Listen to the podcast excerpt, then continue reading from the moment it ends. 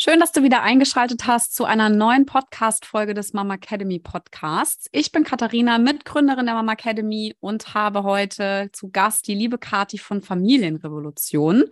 Kati ist Expertin für Kleinkindentwicklung, Sozialarbeiterin, Familienbegleiterin, Mutter, Speakerin, Autorin, Gründerin der Familienrevolution und für mich eine absolute Powerfrau, was ich anhand unserer Vorgespräche jetzt schon so mitnehmen durfte. Ähm, ich freue mich wahnsinnig über diesen ja, Podcast, den wir heute machen. Und zwar soll es ähm, um das Thema gehen, Gefühle einer Mama, Geburt des Geschwisterkindes, weil, wie ihr wisst, ich ja jetzt gerade vor kurzem meine, ja, mein zweites Kind, meine Tochter zur Welt gebracht habe und ja den größten Struggle damit so habe, wie kriege ich jetzt beide Kinder wirklich gut hier zu Hause unter einem Hut, vor allem wie kann ich den Großen abholen. Und ähm, da freue ich mich, dass äh, Kati uns aus ihrer Expertensicht da heute ein paar Tipps gibt. Also erstmal herzlich willkommen und schön, dass du da bist, liebe Kati. Hallo und herzlich willkommen beim Mama Academy Podcast, deinem Podcast für ein ganzheitlich gesundes und erfülltes Mama-Leben. Wir sind Rike, Katharina und Nicole, eine Ärztin, zwei Mamas und drei Yogalehrerinnen. Zusammen möchten wir dich mit unserem Wissen aus dem Bereich Medizin, Yoga, Coaching und Ernährung bei der größten Transformation deines Lebens unterstützen. Als Mamas und Frauen ist es unser Herzensprojekt, dich in deine volle Kraft zu bringen.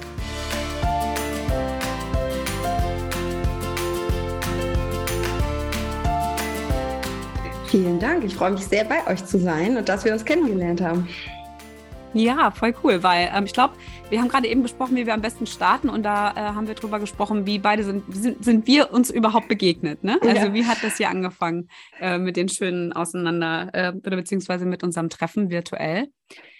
Und zwar habe ich ja vor einiger Zeit mal so einen emotionalen Zusammenbruch gehabt und habe das ähm, in der Zeit des Wochenbetts äh, bei uns auf dem Kanal geteilt, weil es mir auch ganz wichtig ist, dass man auch mal so eine Seite sieht und nicht immer nur das äh, Happy Face im Wochenbett, sondern für mich war oder ist es heute immer noch eine große Herausforderung, meine beiden Kinder unter einen Hut zu bekommen. Und das meine ich jetzt nicht, also auch zwar schon auch in der Organisation, das wird auch alles besser, aber für mich war es einfach total schwierig, dass mein großer Sohn emotional gefühlt extrem viel einstecken muss, weil er einfach der Größere ist. Also wenn es bei uns dann in brenzliche Situationen einfach kommt, ähm, er natürlich zurückstecken muss und ich so das Gefühl hatte, nach vier Jahren harter Arbeit äh, und auch Bindungsarbeit, die ich da geleistet habe, verliere ich meinen Sohn und mache jetzt gerade irgendwie alles kaputt. Und da habe ich euch in der Community gefragt, wen könnt ihr empfehlen? Und ich habe zum einen ganz viele Nachrichten bekommen, äh, ich soll bei der Kati mal reinschauen. Und äh, du hast, glaube ich, ganz viele Screenshots von meiner verheulten Story bekommen. Ja, genau, tatsächlich. Äh, offenbar haben wir einige gemeinsame Followerinnen, äh, die äh, mir dann ganz viele Screenshots geschickt haben und gesagt haben, guck mal da, die brauchen deine Hilfe, das ist doch genau dein Thema. Mhm. Ähm, ja, und dann haben wir beide mal gequatscht. Genau, richtig. Und das war schon großartig. Danach habe ich schon, ich habe erstmal geschrieben wie so ein Flitzebogen ne, und äh, habe halt schon echt einiges davon umgesetzt und das ist echt wirklich gut. Und ich finde, das, das ist emotional, das ist ja auch einfach so, so gut, wenn man dann einfach auch mal hört, dass es alles in Ordnung ist und dass man das alles irgendwie doch toll macht, auch wenn man selber das Gefühl hat, dass es einfach so eine Vollkatastrophe ist. Ne? Also das, was du gesagt hast, äh, ich habe das Gefühl, äh, ich mache alles kaputt, was ich mir so lange aufgebaut habe. Das höre ich irgendwie jeden einzelnen Tag von unseren Kundinnen und Kunden. Mm. Das ist, glaube ich, so ein ganz typisches Gefühl, was man hat, wenn das zweite dann ja. im Leben auftaucht.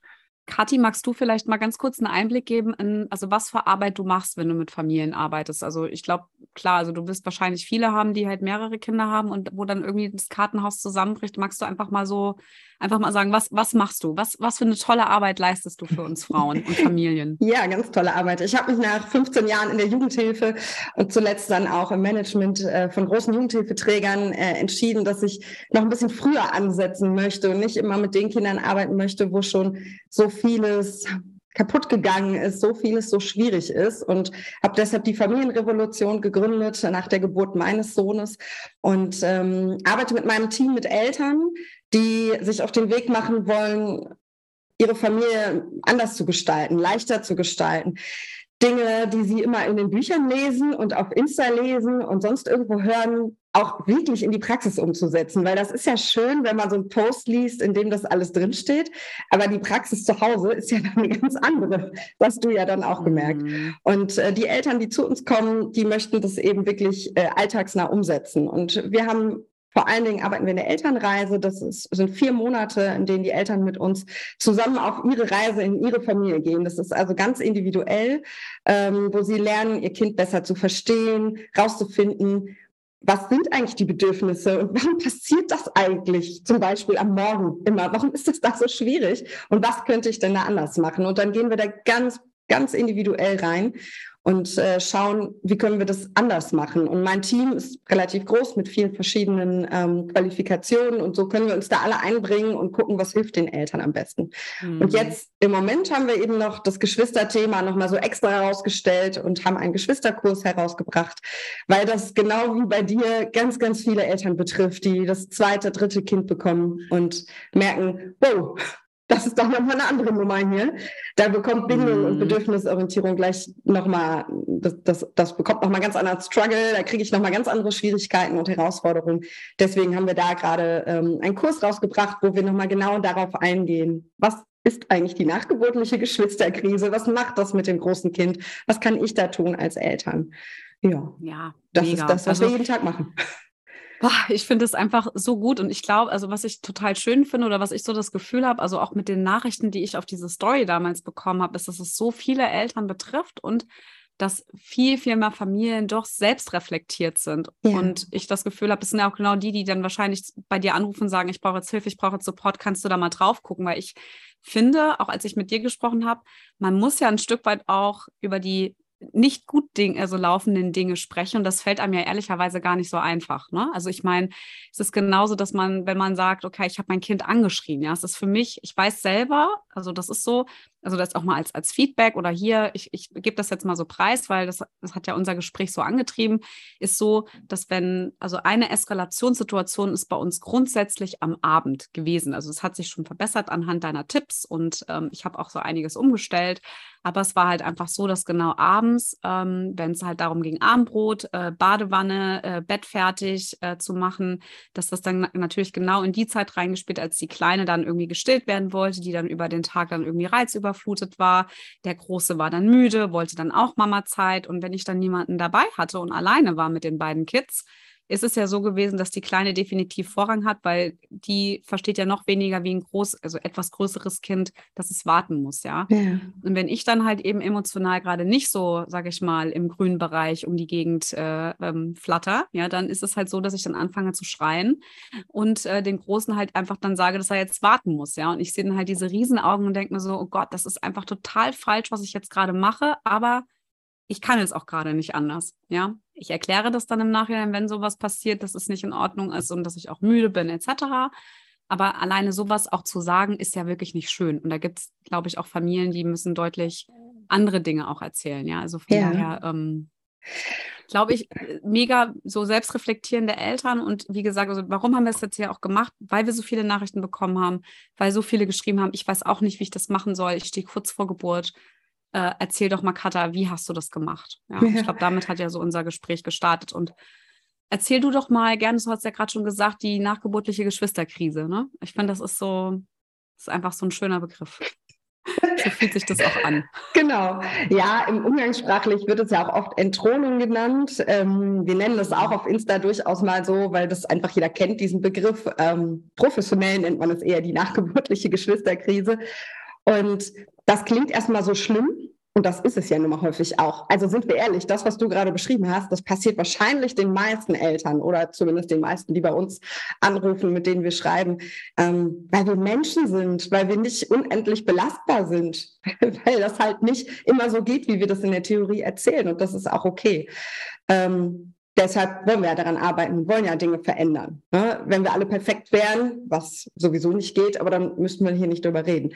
Sind wir alle nicht. Mhm. Ähm, genau, und die nachgeburtliche Geschwisterkrise bedeutet letztlich, dass wir uns vorstellen müssen, dass das große Kind, was ja nun mal all seine Aufmerksamkeit bekommen hat, seine Bedürfnisse erfüllt bekommen hat. Und das ist gut und richtig so, denn dafür sind die ersten Lebensjahre ja so wesentlich, ähm, dass die Bedürfnisse zeitnah erfüllt werden Da gibt es zahlreiche Studien für, wie wichtig das ist, was das mit dem Selbstwert des Kindes für die nächsten Jahre macht. Und plötzlich taucht da ein kleines Wesen auf und das Kind soll sich all das teilen. Mama, Papa, Essen, Nahrung, das Sofa, das, das Spielzeug, das mm. Bett, alles. Mm. Ähm, und das ist für uns irgendwie was Schönes. Wir bekommen ein zweites Kind und denken, hey, Familie und Spielgefährten. Und wir haben ganz viele schöne, harmonische Ideen davon. Für unser Kind bedeutet das aber erstmal nur ein Machtkampf um Dinge, ähm, die innerlich ja, unbewusst ausgelöst werden. Das kleine Steinzeitbaby-Gehirn ist immer noch in einem drei, vier, fünfjährigen Kind und ruft mhm. ganz laut, Hilfe, Hilfe, was passiert denn hier? Wo ist hier mein Platz? Habt ihr mich immer noch lieb? Und das kann sich dann eben auf unterschiedliche Arten ausdrücken. Und das ist dann mitunter für uns Eltern schwierig. Kannst du mal so einen Einblick geben, wie sich das ausdrücken kann? Also gerade unterschiedlich. Also bei meinem Sohn ist es definitiv, der wird laut, der hüpft, der schreit, der macht Quietschegeräusche. Gerade in den Situationen, in denen es brenzlig wird. Ne? Aber ich glaube, da gibt es auch noch andere Formen. Ja, genau. Das ist so der Klassiker, ähm, erstmal um Aufmerksamkeit ringen. Viele Kinder machen das so, dass sie erstmal um positive Aufmerksamkeit ringen. Die werden ganz angepasst, ganz harmonisch, sind besonders lieb, weil sie sich denken, dann, dann bin ich bestimmt wieder geliebt. Sie fühlen sich mhm. ausgestoßen, das müssen wir einfach so sagen. Nicht bewusst. Das ist immer alles ein unbewusster Prozess. Ähm, und der gehört dazu und wollen wieder rein in den Kreis und versuchen das über ganz angepasstes Verhalten. Das Problem ist, das kann nicht funktionieren, weil die Aufmerksamkeit teilt mhm. sich nun mal jetzt durch zwei. Und dann kommt häufig der Punkt, wo das Kind denkt, okay, unbewusst denkt, ähm, dann versuche ich es mal mit negativer Aufmerksamkeit, mit Provokation. Also ganz der Klassiker ist ja, äh, Mama stillt oder füttert das Baby und äh, das große Kind stellt sich hin und sagt, so, ich werfe das hier jetzt ins, in den Fernseher oder ich schmeiß jetzt deine Vase runter. Äh, das ist so ein, so ein mm. Klassiker, weil sie genau wissen, jetzt haben sie unsere Aufmerksamkeit. Oder sie spüren, Ruhe ist jetzt angesagt, weil das Baby soll schlafen und dann sind sie extra laut, extra aufgeregt, ähm, so, weil sie versuchen, die Aufmerksamkeit auf sich zu ziehen. Es gibt aber auch genau das Gegenteil. Kinder, die ganz ruhig und angepasst werden, wo man es eher am Fingerknibbeln merkt, am erneuten Einnässen, Einkoten. Also hier gibt es alles. Es gibt Kinder, die verschmieren, Stuhlgang überall im Bett zum Beispiel. Oh es gibt Kinder, die plötzlich nicht mehr sprechen. Also Rückschritte sind auch ganz typisches mhm. Zeichen. Ähm, ich will wieder gefüttert werden, ich will wieder getragen werden. Ähm, ich kann mir plötzlich die Schuhe nicht mehr alleine anziehen. All diese Dinge wieder Baby sein, weil das Baby bekommt die Aufmerksamkeit. Also versuche ich auch wieder über diese Schiene sozusagen zurückzukommen. Es gibt Kinder, die werden wirklich also zeigen verletzendes Verhalten bei sich selber oder zerstören Dinge.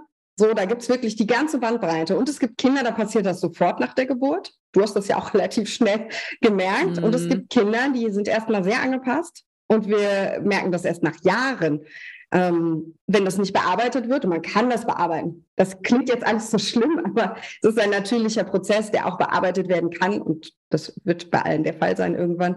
Mhm. Aber wenn man das nicht tut, dann zeigt sich das eben auch noch fünf, sechs, zehn, 30 Jahre später, je nachdem. Wahnsinn.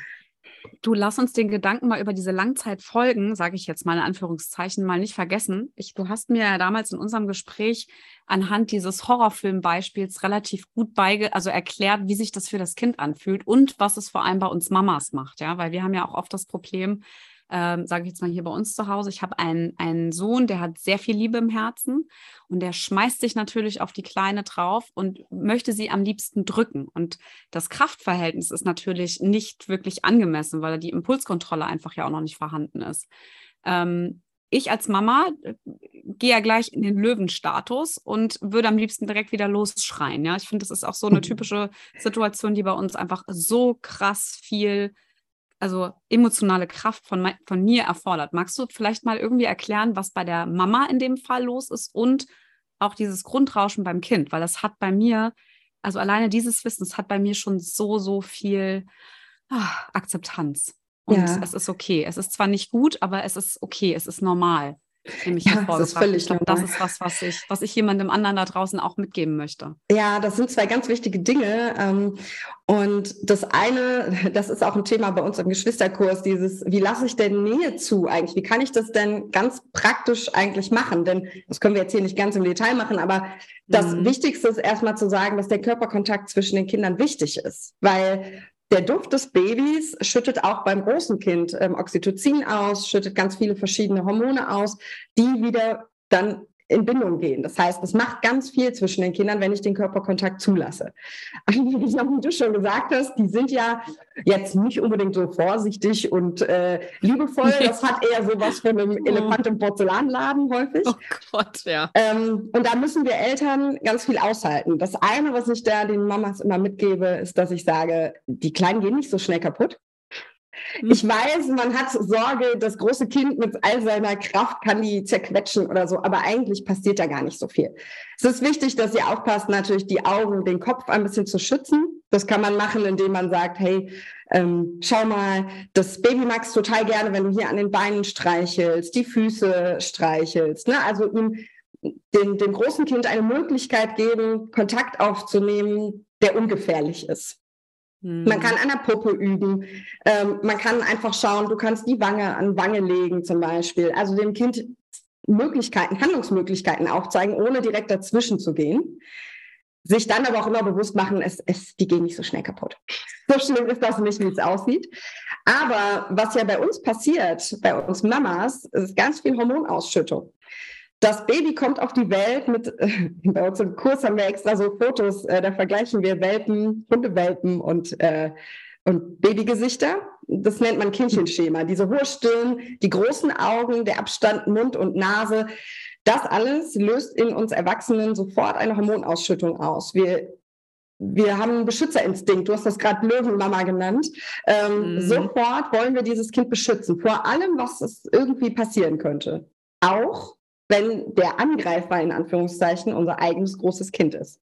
Das heißt, diese Wut, die da hochkommt auf das eigene große Kind, was man bisher ja so sehr geliebt hat, die erschreckt ganz viele Mütter, die sagen, Gott, ich, ich bin auf einmal so unfassbar wütend auf mein großes Kind. Woher kommt mhm. das denn? die erschreckt auch das Kind, ne? Ja, die, ja ersch genau, die erschreckt auch das Kind. Und das ist einfach ganz simple Ausschüttung von Hormonen. Das ist Biologie, das ist Chemie im Kopf.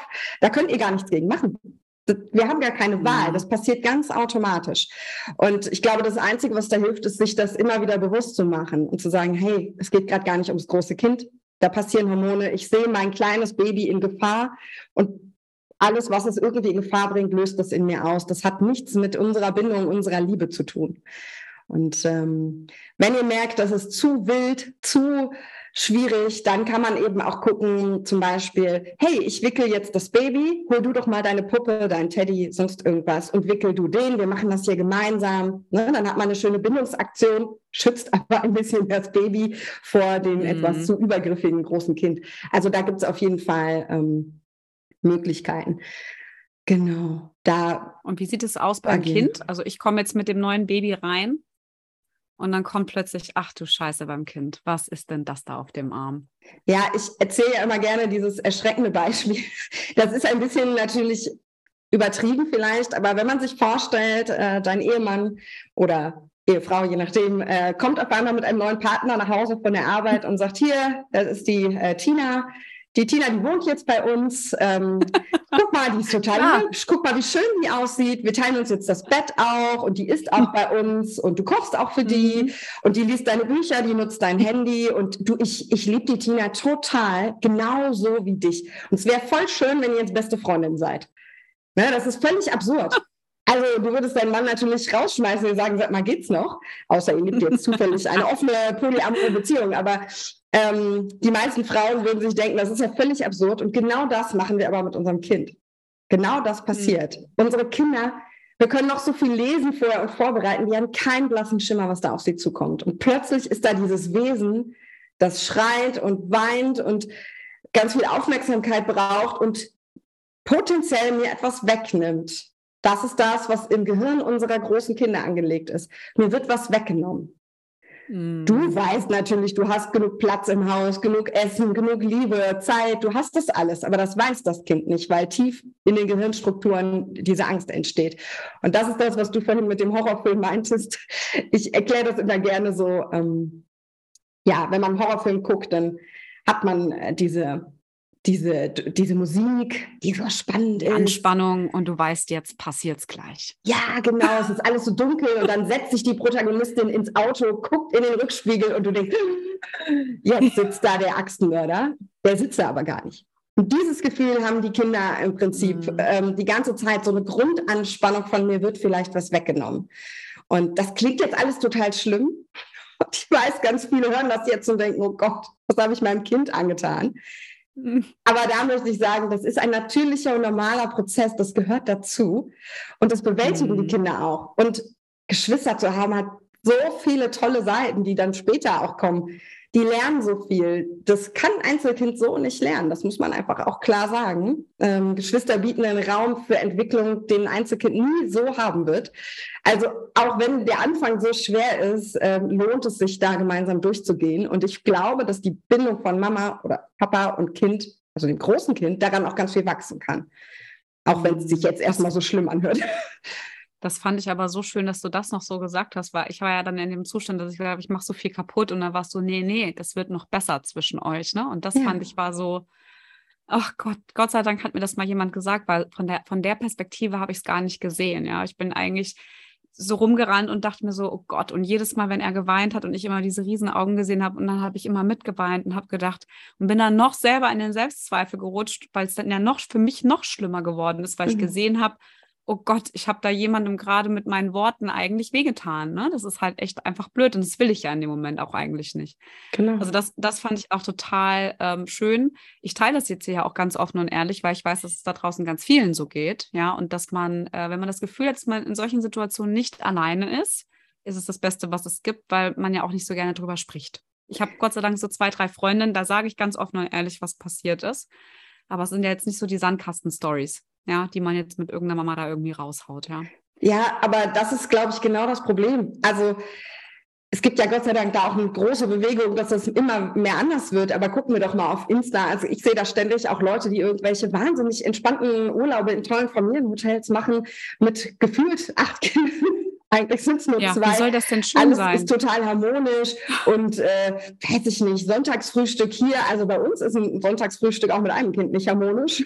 Und Urlaub hat mehr mit ja, Anstrengung als mit Erholung zu tun. Mhm. Und ich glaube, wir müssen einfach viel mehr darüber reden, zu sagen, ey, Elternsein ist echt das Coolste auf der Welt, das ist wunderbar, aber es ist gleichzeitig auch richtig beschissen, super anstrengend und zehrt an allen Kräften. Also das darf beides sein. Und wir dürfen das Total. schön und schlimm finden. Ähm, Im gleichen Moment, am gleichen Tag.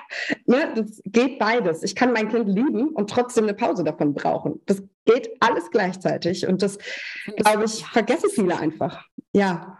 Ich finde das so schön, dass du das sagst. Ich hatte jetzt gerade die Woche noch ein Gespräch darüber mit einer Freundin.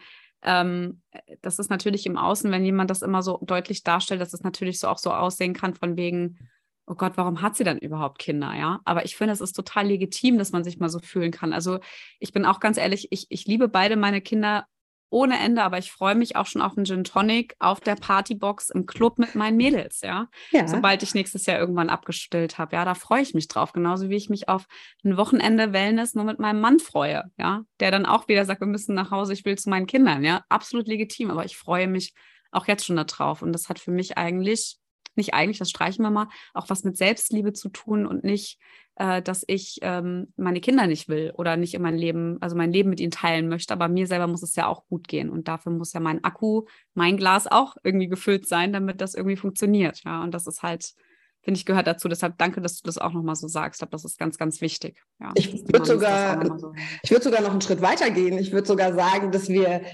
die Pflicht haben, unseren Kindern das auch vorzuleben. Weil ja, wir kommen ja aus einer Generation, ja. äh, erst die Arbeit, dann das Vergnügen, ne? Leistung, Leistung, Leistung, ähm, möglichst mhm. viele Zeugnisse anhäufen. Also in meiner Jugend war das so, je mehr Zeugnisse Stimmt, du in der Mappe, Mappe, hast, desto mehr bist du ja. wert. Ja, und ähm, wenn ich mhm. sehe, was ich jetzt aus meinen Studiengängen gemacht habe und dass ich zwar natürlich, die sind wichtig für das, was ich tue, aber ganz ehrlich, ob ich damals irgendein Praktikum gemacht habe oder irgendwo eine Eins geschrieben habe, ist heute völlig irrelevant. Und ich glaube, dass wir ihnen vorleben, dass jeder Mensch glücklich sein darf, Pause machen darf, egal ob er was geleistet hat oder nicht, dass es wichtig ist, sich um sich selber zu kümmern. Das ist so hm. unglaublich wichtig. Ich musste so sehr lernen, Pause zu machen und nicht immer erst die Arbeit zu erledigen und dann Pause zu machen, sondern als mein Kind ganz klein war, weiß ich noch, äh, immer, ach, noch schnell die Küche. Zack, war das Kind wieder wach. Ähm, ja, und dann war nichts weiß, mehr mit genau. Pause. Und das ist so wichtig, dass wir es unseren Kindern vorleben, damit sie es anders machen. damit sie nicht wie wir rennen, rennen, rennen, rennen, rennen, direkt ins Burnout, sondern dass sie sehen, hey, Mama ist auch noch Katrin und nicht nur Mama. Ne? Ich habe auch noch ein Leben daneben. Ich habe Hobbys, ich mache Sport und das sieht mein Kind und das darf es sehen. Das ist übrigens mhm. gerade jetzt, wo wir diesen Podcast aufnehmen, mit Papa für zwei Tage unterwegs und ich habe Kinder frei. Ähm, und das ist voll okay. Ich vermisse ihn furchtbar, ganz furchtbar. Gleichzeitig finde ich es ganz toll, mal mich nicht kümmern zu müssen. Und das geht ja. immer beides. Und ich glaube, gerade mit zwei Kindern oder noch mehr wird der Spagat ja immer größer immer schwieriger. Und ja, das, das glaube ich auch. Ja, ich habe gerade äh, gestern ein ähm, Erstgespräch, also den ersten Termin in der Elternreise gehabt und danach hat der Papa gesagt, ähm, boah, es hat so gut getan, einfach mal diese Sachen aussprechen zu dürfen. Das darf man ja alles nirgendwo sagen und dass es jemand versteht. Ja, das ist eben das Thema, ne? Ja, mega, dass du, also ich finde es so großartig, dass du den Job machst. Ich kann es immer nur wieder betonen. Ne? Also ja, der ist super. Kathi, wenn wir jetzt, wenn wir jetzt mal nochmal auf diese Langzeitfolgen, weil das habe ich mir extra aufgeschrieben, weil ich finde das einfach ähm, total auch sowieso spannend. Ich meine, es gibt ja immer mehr Eltern, die sich auch mit bedürfnisorientierter Erziehung äh, beschäftigen, was auch neurologisch bei den Kindern passiert. Was kann mein drei- oder vierjähriger überhaupt oder meine zweijährige? Ja, das ist ja auch nochmal wichtig zu verstehen. Ich meine, das ist ja im Vergleich zu unseren Eltern ja ein wahnsinniger Fortschritt, den es da gibt, ja, dass wir einfach ganz, ganz andere Informationen heute haben als unsere Eltern damals, ja. ja. Ähm, wie kannst du oder an, anhand von welchen ähm, Anzeichen kannst du denn irgendwie erkennen, auch anhand dieser Gespräche, die du mit Eltern führst, dass es da halt eben so Langzeitfolgen eben aus dieser Geschwisterkrise halt eben gab? Also du hast ja vorhin schon gesagt, man merkt das ja auch erst manchmal sechs Jahre, zehn Jahre später. Ja, ich habe da gerade ein gutes Beispiel, weil ich gerade eine Familie begleite. Die haben, haben, zwei Kinder.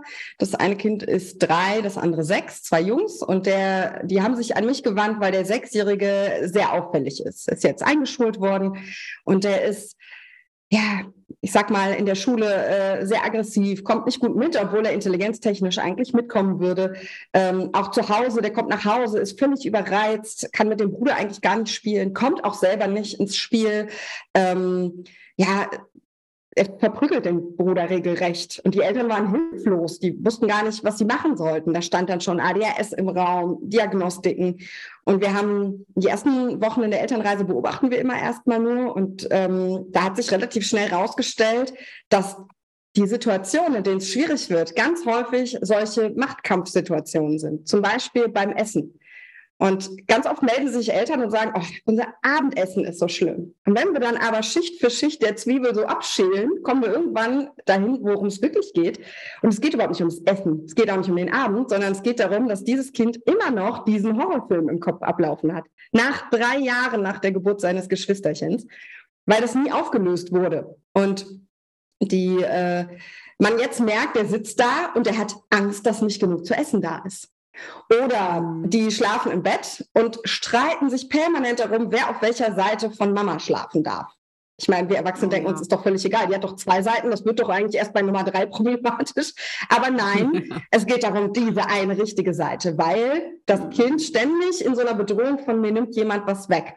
Und jetzt haben wir das bearbeitet. Ich kann gleich nochmal sagen, wie man das so machen kann oder zumindest anreißen. Ähm, das braucht ganz, ganz lange Zeit, Monate. Das, man kann nicht drei Jahre ne, mit zwei Gesprächen irgendwie wieder wett, wettmachen. Aber ganz oft sind es so Eltern, die sich mit ganz anderen Themen an uns wenden und wir dann erst über das, ja, über die Beobachtung herausfinden, dass da eigentlich ein Geschwisterkonflikt hintersteckt. Und äh, die Eltern sind immer wieder überrascht, mit welchen einfachen Mitteln man das dann aber auflösen kann. Auch wenn es lange mhm. Zeit und viel Geduld braucht, natürlich. Ähm, und das Kind dann plötzlich viel ruhiger wird, weil wenn du ständig auf so einem ne, Niveau von einem Horrorfilm bist und dauernd in Angst lebst, da wird ganz viel Cortisol ausgeschüttet. Das sorgt für weniger Impulskontrolle, das sorgt für höheren Stress im Körper, das sorgt dafür, dass das Kind sich nicht regulieren kann. Einfach nur, weil es ständig in dieser Angst lebt.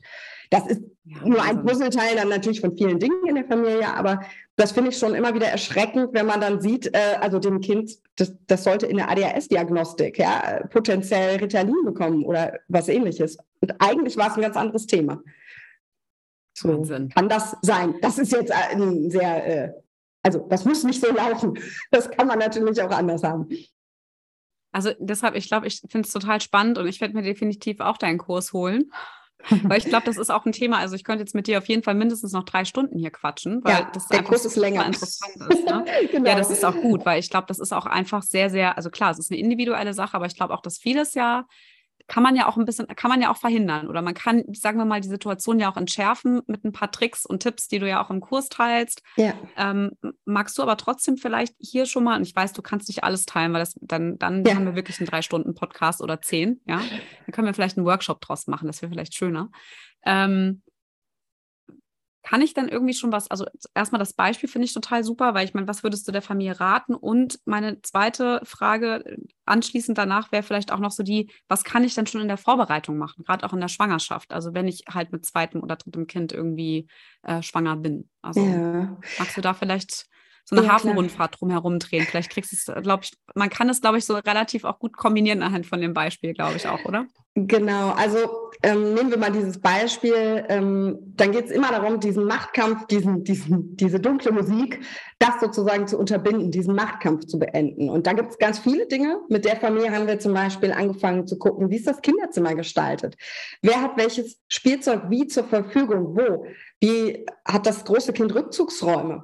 Was hat das große Kind für Emotionsregulationsstrategien? Wie gestalte ich ein Essen? Es ist ein großer Unterschied, ob ich jedem Kind einen Teller gebe, ob ich ein Buffet auf den Tisch stelle oder, oder, oder. Also da gibt es unterschiedliche Möglichkeiten mhm. über ganz kleine Tricks. Wir hatten da, glaube ich, auch mal drüber gesprochen, den Snackteller beim Stillen zum Beispiel. Genau. Das hilft jetzt dem Sechsjährigen nicht mehr, aber ähm, der Snackteller, der auf dem Tisch steht, während Mama das Kind füttert oder stillt, löst ja schon den Machtkampf um die Nahrung im Kopf aus, auch wenn das Kind es gar nicht isst. So, und das sind so kleine Tricks. Also man kann auf ganz vielen Ebenen arbeiten. Der wesentlichste Punkt, glaube ich, ist immer die Exklusivzeit.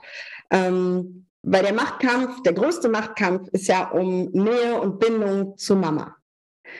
Und ich bin ja großer Freund davon, dass Papas äh, oder Mamis auch ganz viel übernehmen, aber in diesem Fall geht es halt um Mama. Und das kann dann auch nur mhm. Mama lösen, leider. Bisschen blöd. Ähm, und das heißt, es braucht Exklusivzeit mit Mama. Und die, die muss nicht, das muss nicht immer der dreistündige Schwimmbadausflug sein. Wir gucken uns da in den Videos im Geschwisterkurs nochmal genau an, was, was macht denn diese Exklusivzeit aus? Das Wesentliche ist aber, dass sie verlässlich ist.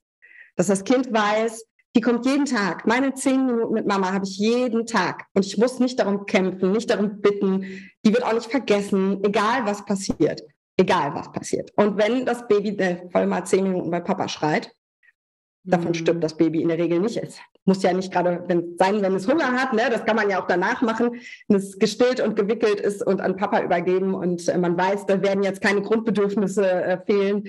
Dann kann man zehn Minuten mit dem großen Kind verbringen. Und es reichen erst mal zehn Minuten. Es muss nicht immer diese riesige Sache sein. Die denken immer alle, man muss gleich irgendwie ins Schwimmbad fahren und in den Zoo und was weiß ich nicht. Das muss gar nicht sein.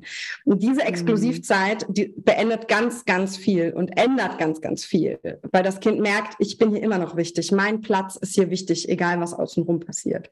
Und das ist, glaube ich, der wesentliche Punkt. Ähm, und Genau, du hast gefragt, wie kann man sich darauf vorbereiten? Äh, das, ja, das hängt tatsächlich ein bisschen zusammen. Ich glaube, es macht Sinn, zum Beispiel zu gucken vorher, man kann natürlich tausend Bücher lesen mit dem Kind, aber ja, müssen wir auch mal realistisch sein. Ne? Also nicht mal wir wissen vorher, egal ob beim ersten oder zweiten Kind, was da auf uns zukommt.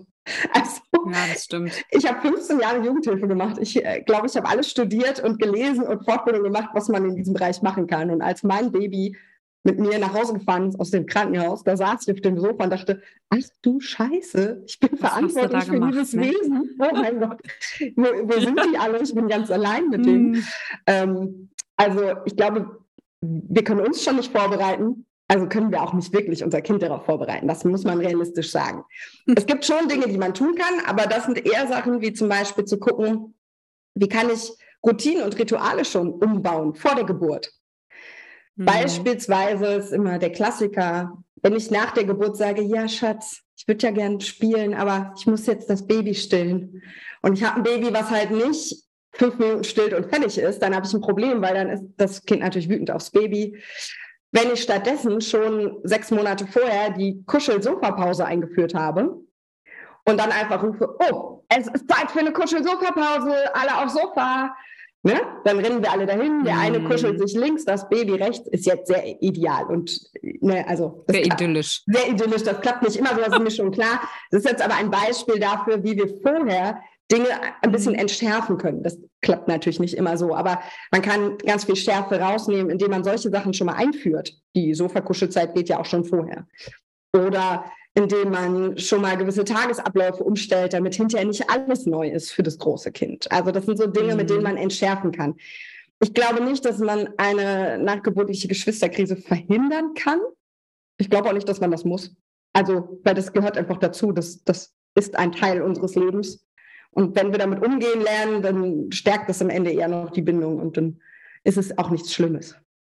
Ja, ich finde das einfach, ist einfach so ein spannendes Thema. Und ich habe alleine nur mit den Tipps, die du ja jetzt hier auch geteilt hast, die du mir auch damals gesagt hast, habe ich einfach hier schon äh, sehr viel Dynamik aus dem System nehmen können, weil ich habe jetzt, äh, um auch mal aus dem Nähkästchen plaudern zu dürfen, ich gucke jetzt, dass ich abends beispielsweise das Frühstück immer für morgens schon fertig mache. Ja. Teilweise mache ich das auch nachmittags um 16 Uhr, wenn die Babysitterin nochmal eine Runde auf den Spielplatz dreht, gehe ich halt eine halbe Stunde vorher nach Hause weil es ist auch so, auch selbst wenn meine Babysitterin da ist, gehe ich halt trotzdem oft mit auf den Spielplatz, dass er sieht, ich bin da, aber ich habe jemanden, der kann mit eingreifen. Und wenn was ist, dass jemand da einfach eine Hand frei hat, entweder ja. fürs Baby oder für den Großen.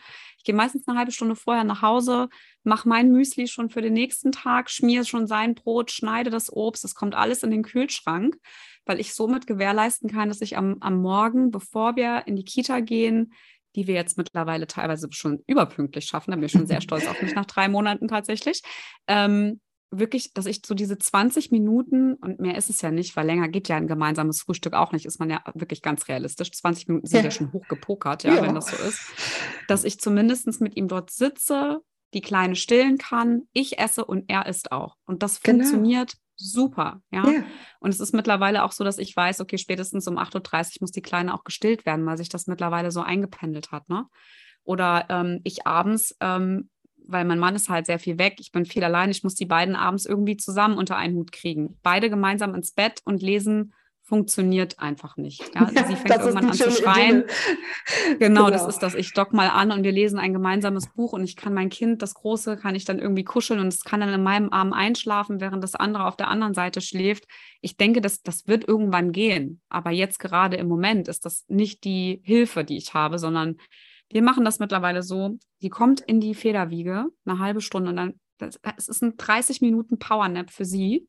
Aber in diesen 30 Minuten schaffe ich es, meinen Sohn ins Bett zu bringen, mich mit ihm dahin zu kuscheln, ein Buch zu lesen und er liest wahnsinnig gerne und er will das auch gerne. Er kuschelt sich ganz dicht an mir, schläft in meinem Arm ein und ich stehe auf und dann zehn Minuten später wird sie wach und ich mache mit ihr abends die Abendgestaltung weiter. Ja.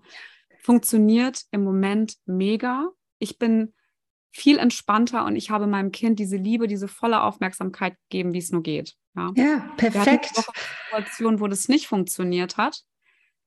Ich war da auch sehr stolz auf mich, weil wir hatten dann die Situation, dass der Große angefangen hat zu weinen, weil ich musste aus dem Bett aufstehen und musste halt schuckeln. Ja. ja. Er fing total an zu weinen, Mama, geh nicht weg. Das war total schlimm, die Situation.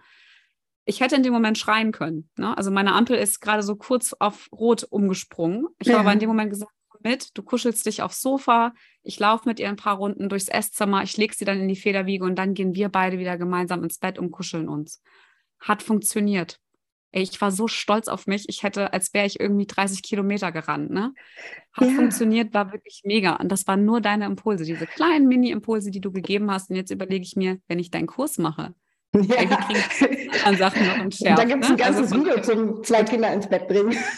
Ja, mega. Aber Einfach da, richtig gut. Aber ich finde, du hast was ganz Wichtiges angesprochen, nämlich einmal, dass häufig ist das dann so, Kathi, erklär mir mal, wie bringe ich denn zwei Kinder gleichzeitig ins Bett? Und dann sage ich mal, ja, hm. wir dürfen halt auch nicht erwarten, wir können nicht die Quadratur des Kreises lösen so. Ähm, wenn wir da zwei Kinder haben und uns noch selber, das sind drei Menschen mit Bedürfnissen, das kann halt auch nicht mhm. einfach so easy funktionieren.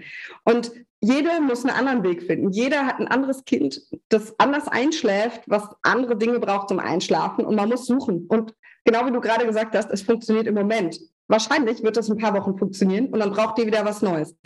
Und das ist genau. voll okay. Und es ist auch okay, wenn wir einfach sagen, ey, es geht nicht und wir müssen uns Hilfe von außen holen, weil alleine zwei Kinder ins Bett zu bringen, ist halt auch eine Nummer, die nicht so einfach ist. Also ich freue mich schon, wenn ich meinen einen ins Bett gebracht habe. So. Richtig. Ich habe ja früher in der Jugendhilfe gearbeitet, dann hat man neun Kinder, die man abends ins Bett bringt. Ich frage mich heute manchmal, wie ich das geschafft habe. Ähm, ich frage mich das auch. Daraus nehme ich aber immer, ja, aber daraus kommen auch ganz viele Impulse. Der Geschwisterkurs, den habe ich ja nicht allein gemacht, weil ich habe ja nicht zwei Kinder. Ich habe ja ein großes Team und da sind ganz viele alleinerziehende Mütter, Mütter mit vier Kindern sogar zum Teil. Wow. Ähm, wir haben alles dabei. Also unser Team hat tatsächlich von äh, einem Kind bis vier und die Kinder sind zwischen Jetzt muss ich mal überlegen, dass ich nichts Falsches sage, kriege ich Ärger. 0 und 27, glaube ich. Also wir haben alles dabei und wir machen sowas natürlich zusammen. Aber ganz viele Tipps kommen natürlich auch aus der Zeit, aus der mhm. Jugendhilfe. Weil wenn man, die Kinder sind zwar keine Geschwister, aber da muss ich halt, im Prinzip habe ich das gleiche Problem. Die wollen alle mit mir ins Bett gleichzeitig. ne, so. Und da mhm. muss man mhm. gucken. Ich finde, wir dürfen uns aber auch eingestehen zu sagen, ey, es funktioniert auch mal einfach nicht. Und das ist auch einfach mal nur schlimm. Das ist okay. So, die werden älter und es wird einfacher. Und du hast noch was ganz Wichtiges gesagt, nämlich ähm, du hast deinem Kind erklärt, dass es jetzt nicht anders geht, hast aber eine Lösung mhm. gefunden und er sieht, dass du Tag für Tag ihm entgegenkommst. Er sieht, wie schwer das für dich ist. Der ist ja nicht blöd. Der ist ganz clever und er hat ganz feine Antennen und der sieht, wie sehr anstrengend das für dich ist, das so zu timen mit Federwiege stillen, ihn ins Bett bringen. Das sieht er. Und dann hat es nicht funktioniert. Das war schlimm für ihn. Aber er hat dann gemerkt, okay, sie versucht einen Weg für mich zu finden. Und wenn das nicht funktioniert hätte, hätte er wahrscheinlich trotzdem, wäre er dir entgegengekommen, weil er nämlich merkt, hey, ich versuch's. Sie, äh, sie versucht es, ne? sie kommt mir entgegen, sie sucht einen Weg, meine Bedürfnisse zu erfüllen. Und das, wir müssen es nicht immer schaffen, wir müssen es nicht immer perfekt machen, sondern wir müssen es nur mhm. versuchen und die Kinder sehen das, die sehen den Versuch. Und das ist es eigentlich. Wir müssen nicht immer eine perfekte Lösung haben. Das wird mit zwei Kindern nie geschehen. Ein ganz großes Kapitel, ich glaube, das sind neun Videos, sind Geschwisterstreit.